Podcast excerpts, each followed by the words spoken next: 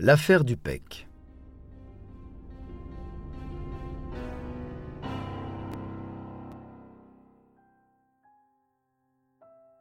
Massé décide d'emmener les deux frères menottes au poignet et de leur faire parcourir les rues du Pec, du Vésinet, de Saint-Germain, de Croissy et Chatou. C'est dans cette ville qu'une femme reconnaît le frère du pharmacien. Il habite parfois une petite maison de la rue des Préméniles. Dans cette rue, des voisins affirment l'avoir vu plusieurs fois au quatre.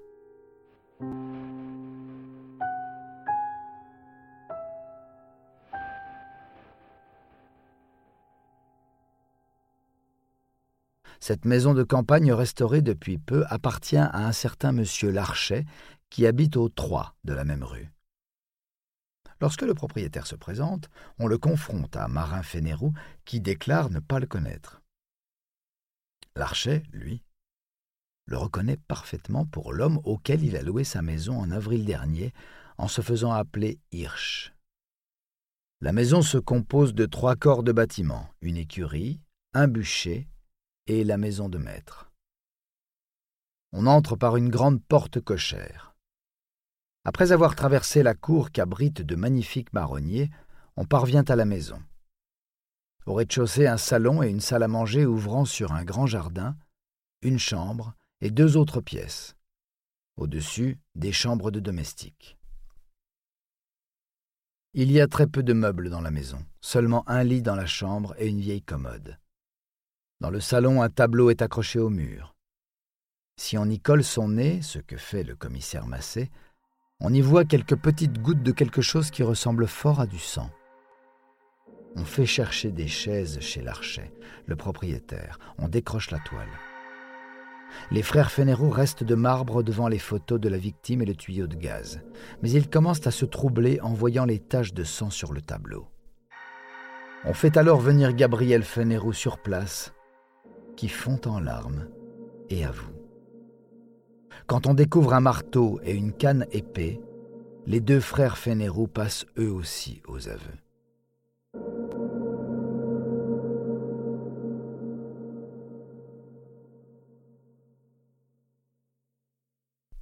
Donc est ce marin Fénérou, ex-pharmacien de la rue de Cèze Cet homme de trente-sept ans, petit et trapu, est d'apparence assez vulgaire. Ses traits sont coupes rosées, sa barbe fournie et mal taillée. Il ressemble plus à un ouvrier qu'à un pharmacien. Il est sous le coup d'une condamnation à trois mois de prison pour escroquerie. Grâce à des étiquettes habilement contrefaites collées sur des bouteilles de potions, il a vendu, en tant que pharmacien, de la fausse eau de source aux vertus salutaires. Son père était lui-même pharmacien dans l'Aveyron. Mais son commerce ayant périclité, il s'est établi herboriste à Belleville. Il s'est saigné aux quatre veines pour que son fils aîné, marin, fasse des études honorables. Pour le cadet Lucien, il n'y avait plus rien. Il ferait un métier manuel. Marin entre à la pharmacie de la veuve Gibon, rue Neuve des Mathurins. Il fait tant et si bien qu'il devient maître de l'officine et mari de la plus jeune fille de la veuve. Une aubaine pour lui, mais un malheur pour la vieille femme, comme elle ne tardera pas à le comprendre. La belle-mère constate que son gendre est joueur, coureur de tripots et de champs de course, grossier, de mauvaise foi et sans la moindre reconnaissance. C'est cet homme de mauvaise aloi qui ne fait pas de difficulté, au contraire, pour raconter aux policiers les détails du meurtre.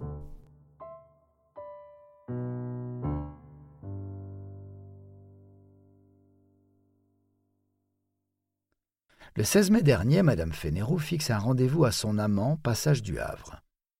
Puis elle l'attire à Chatou, où ils arrivent par le train de 8h35. Quand on lui demande pourquoi elle a attiré son amant dans ce piège, elle répond qu'elle avait peur de son mari qui la menaçait de mort si elle refusait.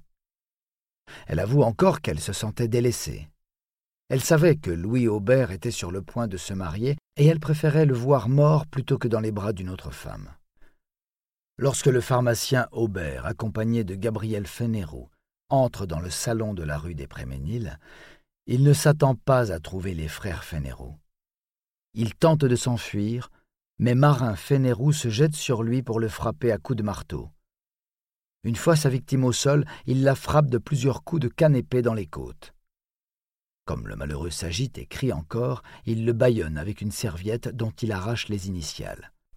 Il fait tenir ce bâillon improvisé à l'aide d'épingles à nourrice qu'il plante au travers des joues du moribond. Aubert mort, ses assassins le déshabillent, brûlent ses vêtements, puis le ligotent avec un tuyau de plomb prévu à cet effet. 9 kilos, c'est assez lourd, pense-t-il, pour lester le cadavre au fond de la Seine pour toujours. On comprend donc pourquoi le tuyau s'entourait de si nombreuses fois autour du corps du malheureux. Il fallait du poids. Ils placent le corps dans une voiture d'enfants achetée la veille, dont ils ont entouré les roues de linge pour qu'elles ne grincent pas. Et les voilà qui descendent tous trois vers la Seine par les rues de la Passion et du Pont. Arrivés au pont de Chatou, ils jettent le corps dans le fleuve. Puis ils rentrent à Paris.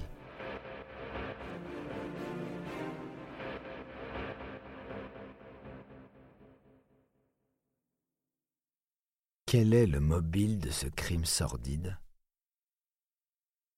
La vengeance d'un mari trompé? Marin Fénérou est excellent dans le rôle du mari outragé qui venge son honneur. Cependant, les enquêteurs pensent que la vengeance n'est pas le mobile du crime, car, même si c'est un plat qui se mange froid, Fénérou aurait vraiment attendu très longtemps. Il est au courant depuis belle lurette que Louis Aubert et sa femme sont amants. Les enquêteurs savent que cet ancien pharmacien est complètement ruiné, à bout de ressources. Il a essayé d'escroquer d'anciens collègues. Cet homme sans scrupules n'aurait-il pas tenté dans un premier temps de récupérer les anciennes lettres de sa femme à son amant afin de faire chanter celui-ci une fois marié? Gabrielle Fenerou semble, elle aussi, être une excellente actrice. C'est comme si elle tenait constamment un rôle. Devant le juge d'instruction, elle pleure à chaudes larmes, mais ses pleurs se tarissent dès qu'il s'éloigne. Elle veut faire croire qu'elle aime son mari, qui d'ailleurs lui envoie chaque jour des lettres pleines d'amour, mais aussi qu'elle adorait son amant. Ces déclarations s'avèrent soudain contradictoires. Tantôt elle affirme que son amant entretenait son mari et sa famille, tantôt que c'est son mari qui donnait de l'argent à son amant.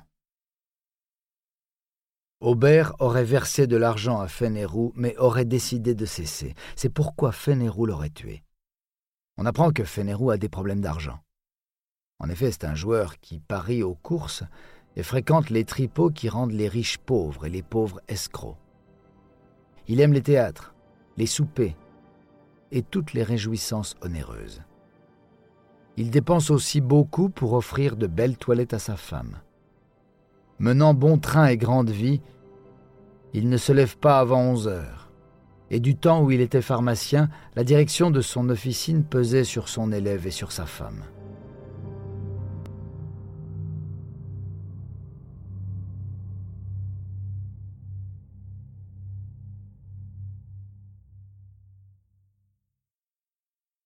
Marin et Lucien Fénérou sont écroués à la maison d'arrêt de Versailles, où ils occupent deux cellules contiguës, et Gabrielle à la maison de détention de l'avenue de Paris dans la même ville.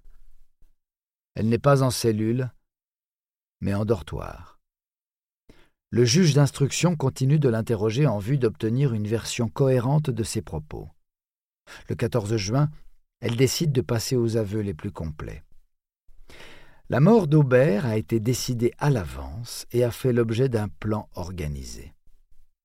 Le 16 mai, les trois compères se donnent rendez-vous et vont dîner au restaurant du Père Latuile, place de Clichy. Ils se régalent de riz de veau, de poulet au grain et haricots verts, fromage, café, liqueur, sans oublier trois bouteilles de vin.